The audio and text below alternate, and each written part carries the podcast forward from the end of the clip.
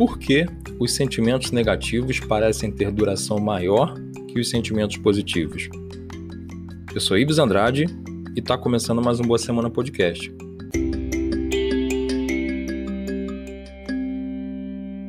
Os sentimentos negativos parecem durar mais porque estão associados à resolução de problemas.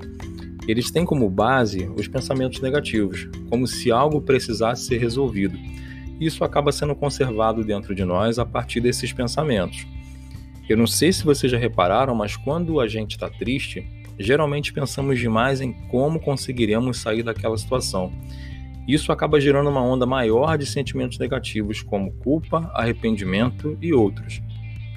Já nos sentimentos positivos, e aí eu vou usar como exemplo a felicidade, ela gera a sensação de satisfação e pensamentos alinhados a ela como de estar no caminho certo, de estar fazendo a coisa certa, de se sentir completo e por aí vai.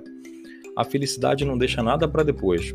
Quando estamos felizes, não ficamos preocupados em resolver uma situação. Pelo contrário, nós damos a situação como resolvida, e é essa a diferença.